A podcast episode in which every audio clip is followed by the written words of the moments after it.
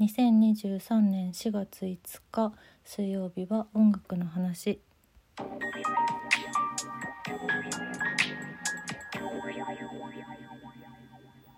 今日が4月5日なので、えー、3日前ですよね。日曜日に私ライブ配信しててその時にニュースがバンバンアプリに届いていたので坂本龍一さんが3月28日にお亡くなりになられたというニュースがありましてちょっとね今年の頭の高橋さんに続いてうーん闘病中っていうのはもちろんニュースで知っていたんですけどそうかと思って YMO のメンバーがお二人ともああっていうちょっとなんかねただの一リスナーでしたけれどやっぱりすごくいろんな影響も受けている少なからずっ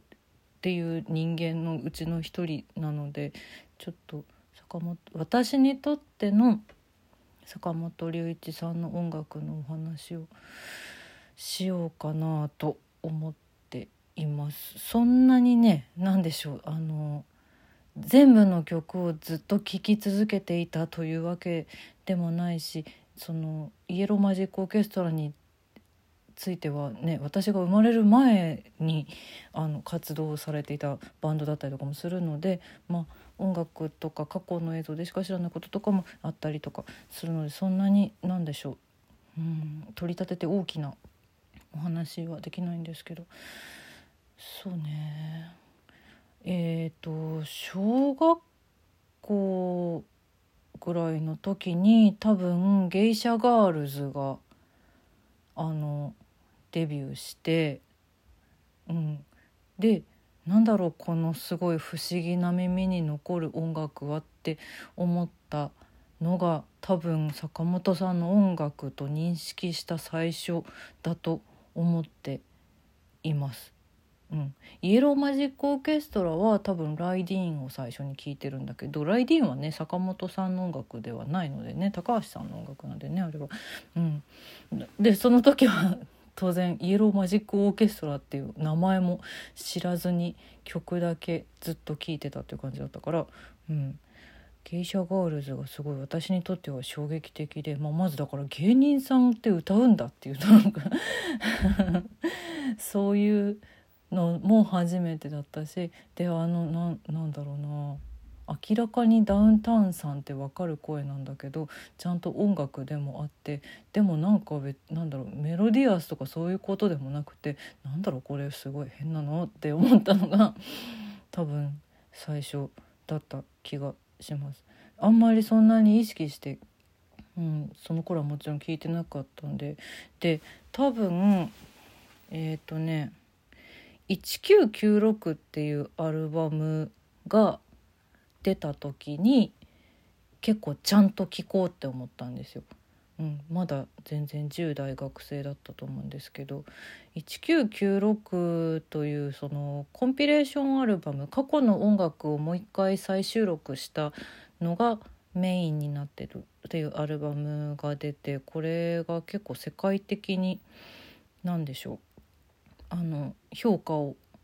へあのもらっていたアルバムなのでなんかあ懐かしいっていう方も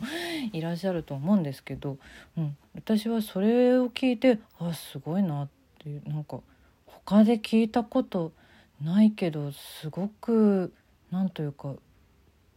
心にずしんずしんくるなって思ったんですよね。その頃にはさすがに多分「戦場のメリークリスマス」とかはなんかよく聞くなぐらいに知ってはいたけどまだ映画とかも見たことがなくて。で「まあ、戦場のメリークリスマス」も再収録されてるんですけど1996には。そこにも、えー、何だったかな、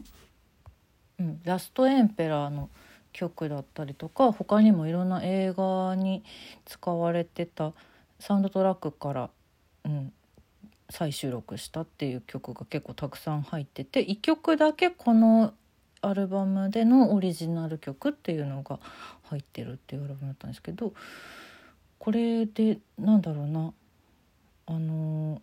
「戦場のメリークリスマス」もそうなんだけどとっても美しいしとっても聞いててああ素敵だなって思うんだけど途中で絶対ドキッとさせられるんですよね。それが、えっと、そのドキッとさせるっていう手法が、まあ、センメリの場合ジャッジャッジャッジャってこう刻む刻むリズムに急にこうスフォルツァで入っていくあのシーンだったりとかするんですけどなんか不協和音になってドキッとさせられたりとかで近年になってくるとやっぱり現代音楽に近づいているというかエレクトロニカだったりそのなんだろう自然の音を使った音楽を近年の坂本さんは作られてたのでなんかそちらの方にどんどん寄っていってるんだけどそこになんかつながる要素な気がしていて私にとっては何にも知らないです。何にも知らないですけど本当に偉そうに私が感じたことを話しています今日は。うん、なんかそういうなんだろうな。ちょっとこうなんでしょうね。ゆったりとゆったり素敵と思って聞いてる時にちょっとドキッとさせられるというかあのー、なんだろう。なんかいい意味でつまずく、うん、感じ。なんだろう。ずっと聞き流せない音楽っていうそういう感じがしてて、うん、それはそういうことを感じたりとかあとこの不協和音にだんだんと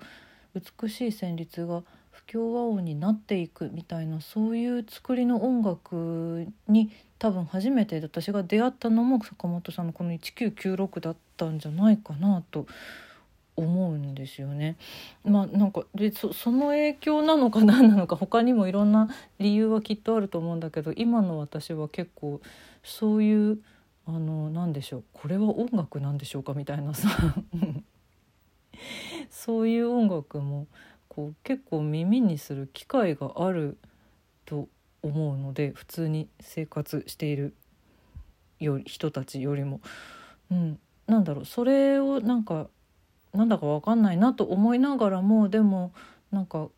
聞きたくなってしまうっていうそういう私のなんか耳と脳みそを作り上げた一つに多分坂本さんの音楽があるんだなってなるんじゃないかなと思ってるんですよね。うんうん、そのままそんなわけで今日の今週の一曲プレイリストには今週はですねそのえーと、1996というアルバムの中の唯一のオリジナル曲である「1919」という曲を入れています。これえっ、ー、とまあ、私と同年代の人は聞き覚えがある懐かしい曲なんじゃないかなと思うんですけど三菱電機の携帯電話ディーガの CM 曲でした。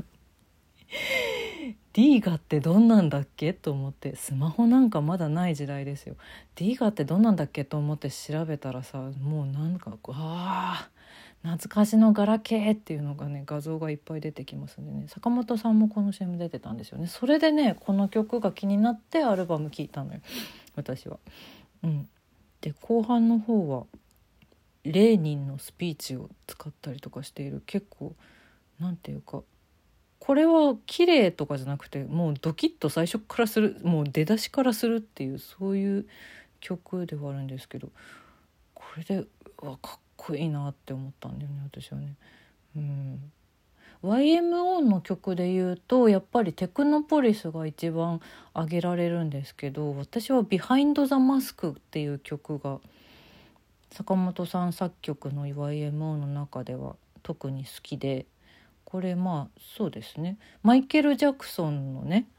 うん、カバーしてカバーというかマイケル・ジャクソンもこのタイトルで曲を歌ってて同じメロあのイントロというかあのやつで出してるんですけど本当はねスリラーが発売される時に収録される予定だったんだけどいろいろあってその話がなくなっちゃってで40周年マイケル・ジャクソンの亡くなった後の未発表曲を集めたアルバムの時に最初に収録されたのかな？でまあ40周年の時にも確か出ているんですけどマイケルバージョンもめっちゃかっこいいんですけど普通にもう YMO のバージョンで私はこれが一番好きだったりします「ビハインド・ザ・マスク」もどんな曲だっけって思う方は是非聴いてみてほしい。検索してください。あのどっちのバージョンもあのサブスクでも聴けます、うん、あとそうだな。近年の坂本さんの曲で言うとそうですね。近えっと何週間か前に俳優さんの歌う曲プレイリストっていう話しましたけどそこにもえっと松重豊さんが歌う猫村さんの歌っていうのを私リストに入れてますけどあれね坂本龍一さんの曲で あのこんなこんな曲も作れるんだっていうなんかそう幅が広いよね。本当にね。かと思えばそのねやっぱ津波ピアノを使ったっていう、うん、それこそ本当これは一体どういう曲なんだろうかどう聴けばいいんだろうかってちょっと一見わかんないようなそんな曲であるんだけどでもなんかその訴えかけてくるものがめちゃくちゃメッセージ性があるっていうそういう音楽もたくさんあるしあと私99年の「ライフっていう坂本さんのオペラ